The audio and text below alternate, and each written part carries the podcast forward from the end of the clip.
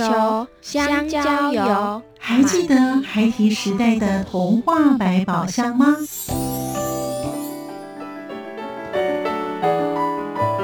我是桂文雅，世界是一本美丽的书。我是曹俊彦，从小就喜欢画画。我的人生我是王淑芬。当全世界都在下雨，泥泞不堪，全世界。我是王家珍，持续不断，好好的写。我是林世仁，创作儿童文学，让我找到自己生命中的阳光，可以探寻到生命中充满不可思议的兴奋。现在就跟着徐凡，我们一起施展魔法，回到时光隧道里，一起去挖掘笔尖上孩提的奇幻之旅吧。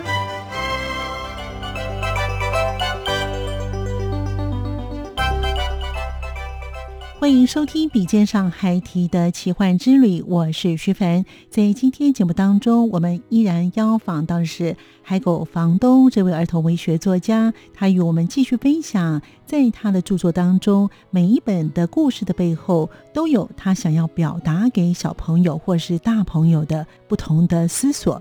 其中，《妈妈是一朵云》也是海狗房东他最早写完的书，有关于思考生命的故事。他说，他自己很小的时候就会去思考生死的问题，的确是非常有趣。在节目当中，我们来一起听海狗房东这位儿童文学作家与我们说他写作的故事。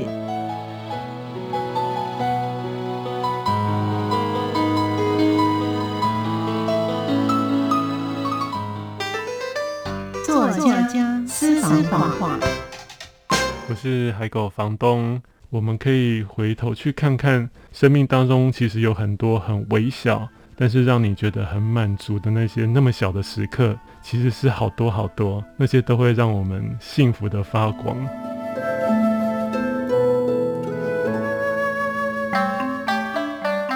声音印象馆单元，往往是整个故事写完之后才知道这个故事。也许透露了什么讯息？我从小一直在想思考死亡这个问题，我都觉得这个本来就是人生会必经的路。我就想说，那就请这棵树来告诉我好了，我想象中的那一棵树。所以我就先写，我是一棵发光的树。呃，我自己关心关心的主题，很常会回到生命。那个花地藏这样让我有一种好像他在说故事的感觉，就会开始去想。往往是整个故事写完之后，才知道这个故事也许透露了什么讯息。嗯，所以。有一点像是我跟读者几乎是同时间，当然会有出版的那个时间差，就是几乎是我也像是一个读者一样，在阅读故事完成后阅读，我才接受到那个讯息，而不是事前设定的。小石头的歌这本是我跟花地藏的画家杨文正合作的第二本书，所以说大家看他的画风会有一致性，但是小石头的歌这一本更加的缤纷，因为它里面有讲到花季，然后它的那个花季真的非常的美，嗯。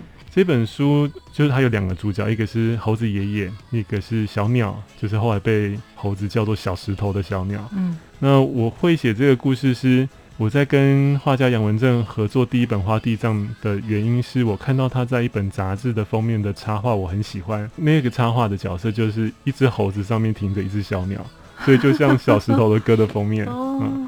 因为我很喜欢那那一张画，那两个角色在一起的感觉，那个画风我也很喜欢。但是画家在画画地藏的时候，他觉得那个画风不太像他想象的画地藏，所以他没有用。那我心里想。他既然已经画了那个封面，画风定了，角色也定了，也许我写的他喜欢的故事，他就会用那个画风跟角色去画。哦，没想到他还是喜欢，他想要延续花地藏这个画风，而且他也把花地藏藏在小石头的歌里面，有他的意义。这样，所以这一本的合作很好玩，是我太喜欢他那张画了，所以我真的很想要为他写故事，是这样来。其实我在写的过程，这个猴子爷爷是一个，应该是说这个猴子跟小鸟彼此人生都有他们要面对的课题，就像我们每一个人。那这个猴子是他失去了他爱的人，故事我到很后半才让他出现，这个谜底大家才知道。你只知道一开始只看到一个脾气很坏的老猴子，但是我们常常不知道别人遇到了什么困难，只觉得他脾气真是臭脾气，真讨厌。对，但是他也许有他过不去的坎，这样。那这个小鸟是它的课题，一般的鸟有它们每一种品种的鸟的叫声，但是它是一个很爱创作的鸟，所以它看到海，它就把海的感觉写成歌，然后唱出来。那其他鸟都说不对啊，不对啊，你不应该这样唱，我们都是怎样叫啊？所以他就觉得他很没有自信。那两个彼此有生命的难关的角色遇遇到一起的时候，他们只是彼此陪伴。比如说猴子听小鸟唱歌，嗯，享受他的歌，在他的歌里，他也想到了他重要的回忆，嗯，然后打开了他自己过不去的那个解不开的心结。我原本没有预想任何的。呃，理念或想法要传达，就单纯喜欢那个图。那故事长成这样之后，就很像人人际之间，有时候人跟人的相遇，我们没有特别做什么，我们可能只是彼此陪伴，彼此走一小段路，但是也许不知不觉中，就让彼此的问题有有解开的契机。那可能不是我们预设，也不是我们知道的。所以其实每一本书都有一个故事哈。那妈妈是一朵云呢？妈妈是一朵云这一本可以说是我最早完成要进入出版的一个故事。那但是因为中间的作业时间比较长，所以它比花地藏还晚出来。因为我自己很喜欢这个故事，是跟生命，尤其跟失去亲人的那个哀悼是有关的。那生死的这个主题本来就是我在阅读的时候自己会很好奇，甚至我从小就很喜欢去。想死亡这件事，从很小，大概幼儿园甚至更早，就会去思考这是怎么回事。这样，这个故事其实蛮轻盈的，尤其配上很棒的画家林小杯，他的画都是很童真、很童趣，然后笔触很自由。那所以他的这个构图啊、用色跟自由的笔触，其实也让这个故事没有那么重。啊，故事到最后，我也让它轻一点，因为。我从小一直在想思考死亡这个问题，我都觉得这个本来就是人生会必经的路。遇到的时候，你你会伤心，你会难过，失去家人或朋友的时候，但是我们总是生活会继续下去嘛。所以这个故事是比较跟生命有关的啊。但是在最后，我让这个故事的小青蛙问了一个问题，然后我自己在讲故事的时候，我很开心的是。呃，本来很多人很害怕碰触这个议题，嗯，但是我我在讲这个故事的时候，小朋友或是大人表现给我看到的感觉是，他们觉得是温暖，然后有些人可能刚经历过这样的离别，他们是觉得有得到一种会心一笑的释怀，他还是会难过，但是他会觉得说啊，也有这种说法呀，啊，对死亡这件事也有这样的说法呀。那发光的树，秦老师要不要再补充一下？因为刚才只有讲大概为什么会有这种想法。那这本书你是怎么完成的呢？发光的树应该算是我目前为止写的最快的一一本书。对，像花地藏他用了好多年慢慢写，尤其那时候还在职场，所以时间没有办法全部投入。嗯，发光的树的话是，它是先有一个意向，就是我应该是说我那一天好想写故事，就是。有一种情绪很想要让它出来，那我不知道那是什么，我就很想写故事。那时候写故事的时候，有跟天气有关吗？比如阳光、阴天，不记得了。那天应该是。有一点阴天但有阳光的日子，好像是对，那感觉像秋天的感觉哈。对，那应应该是年初，那是年初的时候，对，冬天的时候。这个故事是一个下午大概两个到三个小时写完，就写完了，就写完。但是后来有，后来有陆续还有修一点文字的，少少的文字，每次写完都会修。那这本也是。后续修整文字最程度最少的一本，这本有点特别的是，因为那天太想写故事了，所以就找一一个咖啡店换一个地方，想要好好的写。然后坐下来，我就想我可以写什么，因为我我只是觉得很想写东西，但是不知道要写什么。嗯，我就把我过去零零星星想到的词汇或想法。我有一个资料夹，都把它丢进去存着。打开来看，我就看到哦，有一个神秘的电塔，它晚上会发光，废弃的电塔。那我那天就想，但是我那天的感觉，我不想写发光的电塔，所以我想着想着，突然冒出一棵树。那我想，哎，发光的树，这个意象好美哦。那为什么它会发光？我也不知道。所以我就想说，那就请这棵树来告诉我好了，我想象中的那一棵树，所以我就先写我是一棵发光的树，然后就写下去了，就写完了，好像是那棵树在告诉我。那每一本书你好像都有一个意涵，那这本书呢？呃，我自己关心关心的主题很常会回到生命，就是用不同的角，其实应该是说我们能看到的很多绘本也都会跟这个有关，因为生命能够涵盖的范围真的非常的大。在这本书一开始，我本来感觉是在描述那一棵树的美，它在各种情境下会发光，比如说刚下完雨的时候，树叶上有水珠啊，只要阳光来，它就会闪耀啊。或是在夜里，月光穿透它的枝叶，它也像是一棵会发光的树。但是最终我要写的变成那棵树，他说它有个秘密，它真正让它发光，而且最亮的光芒是呃每一个人重新回想自己最幸福的那一些时刻的时候散发出来的光芒。但是那是那些人是已经在物理上离开这个世界的人，他偶尔会想回来这个世界看看。重温那一段人生的时候，他就会停留在那一刻最让他幸福的那一刻。所以那棵树说，它是一棵树，但是也是一扇门。那所以每一个灵魂打开那扇门。回来拜访的时候，因为他们停留在自己最幸福的那一刻，所以每一个灵魂、每一个人都闪闪发光，让这一棵树特别的耀眼。所以，如果要讲写完这一本书，它传递了什么讯息，也许就是我们可以回头去看看生命当中其实有很多很微小，但是让你觉得很满足的那些那么小的时刻。其实是好多好多，那些都会让我们幸福的发光。我真觉得海口房东应该要多举办一些座谈会。其实有时候光看书啊，是其实没有办法像作者自己那种口语表达的这个魅力哈。其实书你看的时候会有共鸣。可是，在就作者自己本身的口述的方式，你所要表达的书的意涵，可能会跟更多的人呢，在他现在可能碰到一些有关于生命上的问题，或者是他自己也在思索他自己的道路该怎么走。哎，我觉得这是非常好的一个交流哦。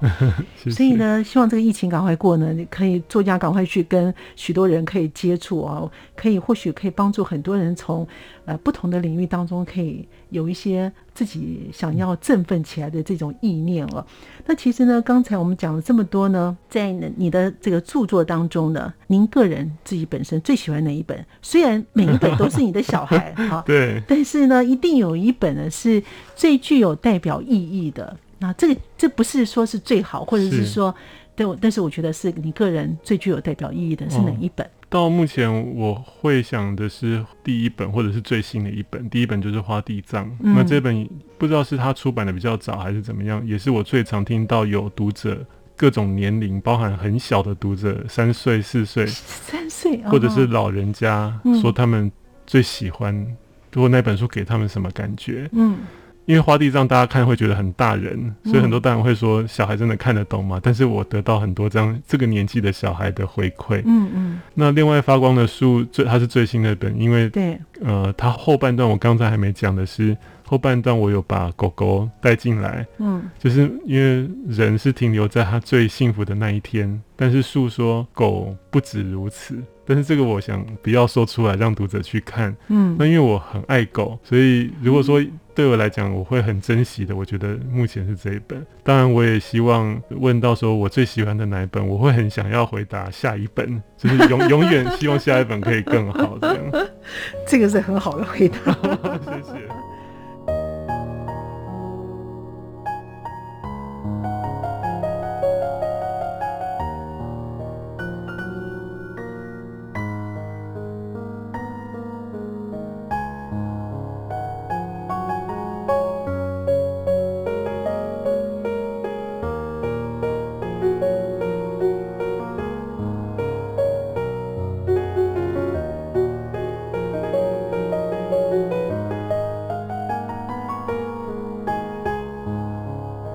欢迎朋友们继续回到节目当中。儿童文学作家海狗房东也谈到，他心中已经有好几个故事，已经有一个模型。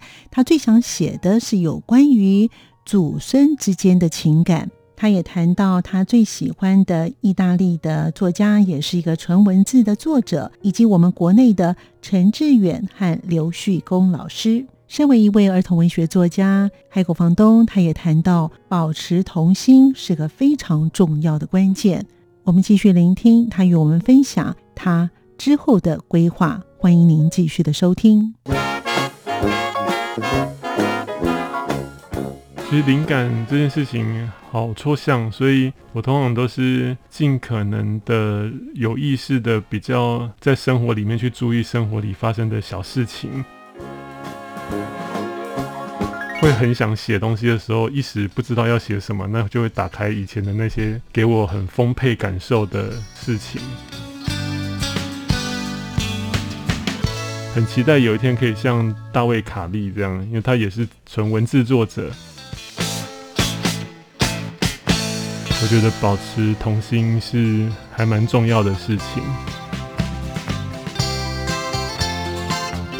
其实我们刚才已经有提到呢，哈，像海狗房东你自己本身在写作的一些捕捉的灵感啊，但是呢，你应该还有一些。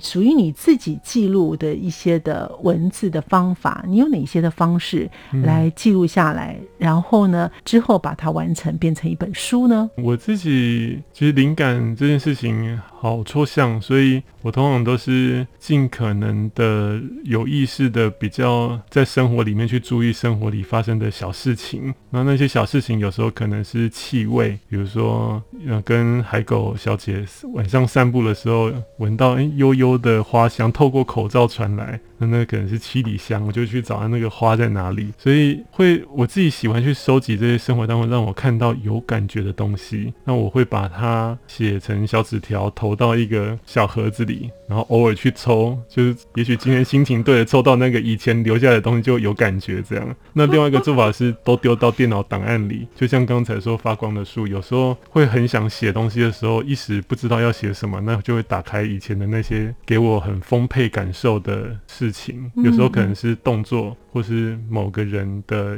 眼神，或者是一个气味，或者是某一种食物。对，哎，我觉得。刚才呢，海狗胖东讲一个，让我自己之后我也觉得蛮有趣的，丢在一个盒子里面，比写在电脑里面好好有趣多了。因为你抽出来呢，发觉哎，这个东西就有点像淘宝的感觉，这蛮好的哈。我们听众朋友可以学起来，不见得要写书啦，你可以想要完成一件事情，你可能可能自己心目当中有好几件事想要完成，那你今天把它抽出来看，哎，你想要完成的一件事，就感觉把那件完成的话，你就感觉是你中中了大乐透。对对对对，这种感觉也不错哈。好了其实呢，我们刚才有提到呢，说其实嗯，本身老师也有写一些专栏，还有培训故事的师资啊等等呢，这些有没有让你自己本身印象比较深刻的故事呢？培训课程、说故事课程，有时候是对说故事的志工，比如说图书馆，或者是有一些基金会，他们为儿童服务的时候会说故事。那有些是比如说儿童产业的故事老师这样。那在培训课程里，有一些常常就是他们已经知道是上课，但对大人的上课，但是会带孩子来，因为他们可能忙得无法开交，所以孩子没有人可以托育，就带着。那我通常我是。不会在意，而且我反而还蛮喜欢的。嗯，那因为孩子来的时候，他们可以做证人，因为 因为大人在看绘本，有时候会比较落入严肃一点的观点，比如说可以教孩子什么，或者这本书有些书很好玩，其实很好玩，或是很充满了各种无感的深刻的感受。可是看完之后，大人会想，那这一本在讲什么？他们会怀疑说，孩子会想听吗？嗯，或者是某些书的图，他们觉得好丑哦，就是小孩都能画吧，哈。但是如果有小孩在场，我的故事培训课有小孩在场，小孩通常我不会一直讲故事，也会上课，但是中间会穿插一些绘本的介绍。那讲到我刚才讲的这些绘本，通常小孩都会说。好好笑哦，或者或者他们笑得很开心，或者是说一直有回应，他们会本来自己在捏黏土或是煮乐高，但是就会很认真的跟我对话，比大人还要认真。然后或者是某些大人本来觉得这个图画的太幼稚了吧，但是小孩会说好漂亮哦，那我就跟大人说你看吧，就是马上有证人在这边帮我背书，就是选书的时候，我们不用那么严肃的去想一定要教孩子什么，嗯，能不能去选那些唤起孩子对美的感受，嗯，对幽默感的回应，或者是对这个沉重世界，他可能也许可以看到希望的可能，他会觉得哦，有人可以这样子做，他也可以避开危险，那他避开危险的过程又很幽默又很好笑。我觉得老师你要不要思索一下，可以开一个就是小小的故事培训师，不见得一定要大人。哦，小小朋友吗？对，这些小朋友，有些譬如说高年级的小朋友，去跟中年级或者小朋友，或者是低年级的小朋友，甚至于幼稚园的小朋友来说故事。哎，这是刚才我从你的培训当中突然的灵感啊！谢谢你。好，那其实呃，老师在写作方面啊，你有没有碰到一些瓶颈的时候？你个人怎么样做一些排解呢？目前来看，因为我生活跟工作还不完全是写作，因为大家知道，以目前的状态，要完全靠写作是不太容易，所以会有其他的工作穿插着。所以呃，当我有很强烈的想法想写作，或者是偶尔有时间可以写作，或是不也有不得不写作的时候，我反而会很珍惜，因为那是我喜欢做的事情。但是，但是我的生活必须靠很多其他的工作来支撑，所以。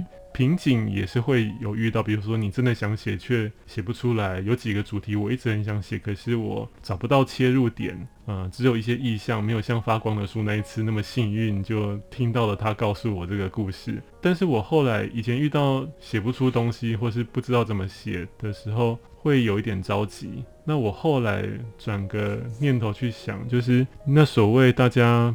明之为把它命名为瓶颈的那个状态，它有没有可能是一个正在蓄积能量的状态？我后我后来是这样想，就是我现在虽然没有在写，但是那某些想法可能一直在累积在我心里，等到它充饱了，就像当时我好想写发光的树的那个时刻，也许它就会出来了。所以我反而现在不太会去用瓶颈这个词来去想或去定义我当下。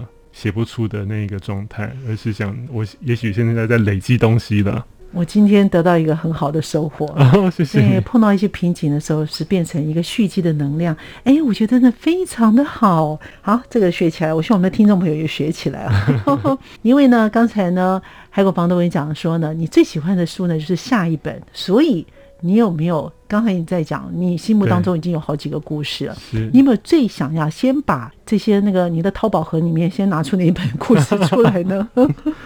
有现在有一本已经拿出来，也正在进行的是呃比较，因为我之前的几本著作，大部分人看会觉得比较像大人啊，虽然孩子其实也很喜欢，只是我们大人喜欢帮孩子定义这样。嗯，那比较跟儿童视角很明显的，可能是妈妈是一朵云这一本，但但是他又碰触到生死的议题，所以有些大人又会因为担心而回避。所以我的下一本我很想写的是比较轻盈的。那比较跟孩子的生活经验能够更贴近去呼应的，而且跟祖孙有关的，所以应该是这两本，一本是写跟阿公，一本是孙子跟阿妈的生活小事的这样的故事。那你有没有预计大概什么时候要写呢？这两本我已经写完，但是我我是想写一系列，所以我希望除了这两本之外，还可以这一系列可以再继续下去，所以也还在想。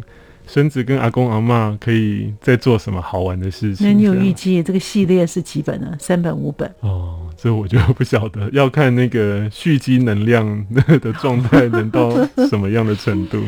好，那其实呢，从你一开始呢，以前呢就喜欢读书哈，喜欢阅读，然后自己本身呢也喜欢看不同的一些的作家写的书。当你自己本身也成为一位作家啊，你有没有特别喜欢哪位作家？对你有影响吗？要说到影响，真的不太容易，因为但是我相信每一位我喜欢的作家，一定在某种程度上都影响了我看待世界或感受生命的方的方式或角度。嗯，如果以绘本创作者来说，我很很期待有一天可以像大卫卡利这样，因为他也是纯文字作者，意大利的创作者大卫卡利，他写的书好多好多，题材好多好多，很幽默的，很有趣的，用。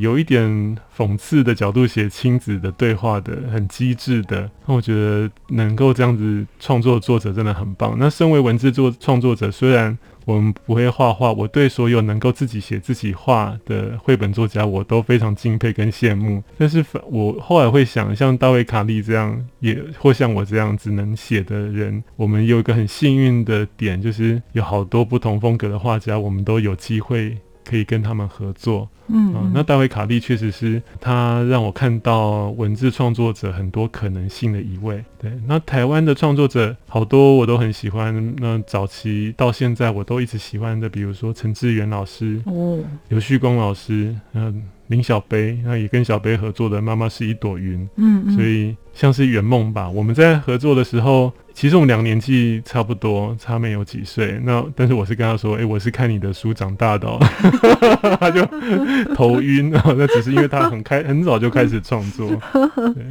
好，其实因为呢，刚才有提到呢，我发现呢，你喜欢看的书籍蛮多，都是一些国外的作者哈。这是不是跟你自己本身另外一份的工作？因为你有当翻译，所以是不是？是有这样的因素也有关系呢，还好有可能有也有可能，但是因为我本来就很好奇，除了呃我们台湾能够看到的作品，不管是本地的创作者，或者是有翻译进来的书之外，还有没有一些新的角度去做绘本，或者是有没有人在大家已经感觉没有新的方式可以说的主题，还有人可以创造出新的视角，所以我。本来就还蛮喜欢去，现在网络很方便，很幸运可以去尽可能去看到看到各国不同的作品的的样貌。嗯嗯，好，那如果呢也想从事儿童文学的朋友的话呢，海口房东有没有给他们一些建议呢？嗯，我觉得既然是儿童文学，我以前因为我比较专注的还是在绘本，嗯，大家也会把绘本定位为儿童文学。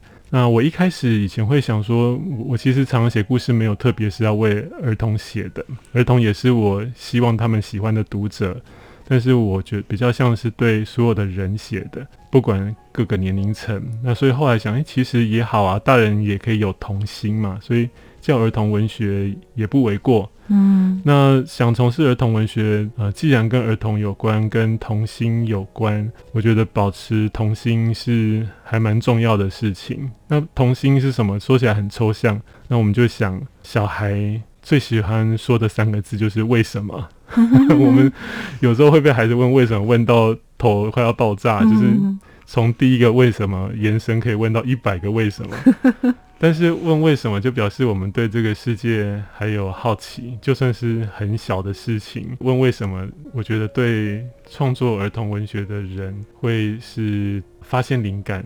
的一个好好的切入点哇！好，我们今天呢，真的收获满满呢。我们今天非常感谢呢，海口房东吴奇宏老师呢，特别在节目当中呢，跟我们听众朋友来分享他的写作的创作的历程。非常谢谢海口房东来，也谢谢听众朋友的收听。我们下次见了，拜拜。